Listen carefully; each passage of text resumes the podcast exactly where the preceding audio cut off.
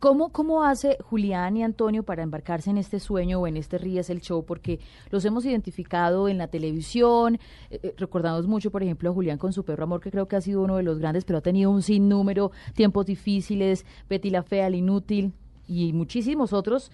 Y ahora lo vemos en esta otra faceta, aunque Antonio hace rato venía o viene haciendo de este tema, ¿o no? ¿Estamos equivocados? No, pues esto de Rías el Show lo venimos haciendo como desde el 2000. Desde siempre. Sí, Pero siempre, digamos que, pero se habían dividido quizá, Antonio se había dedicado un poco más a esto y, y, y Julián No. estaba más en la actuación de No, televisión. lo que pasa es que arrancamos en el, en el 2000, viniendo de bares, viniendo de... Nos habíamos presentado, digamos, como una necesidad. Yo trabajaba en una agencia de publicidad donde trabajábamos los dos antes, además. A Julián lo invitaron a trabajar en televisión y le fue muy bien.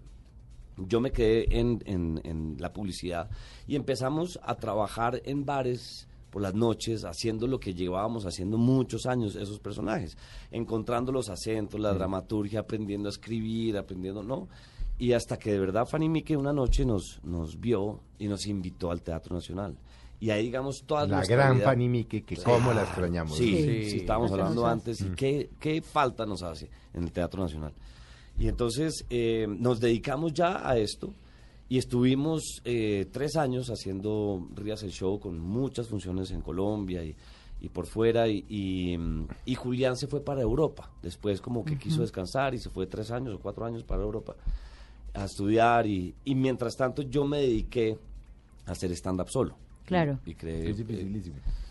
Tiene una particularidad y es que tienen que estar actualizados de la cosa política, Mm.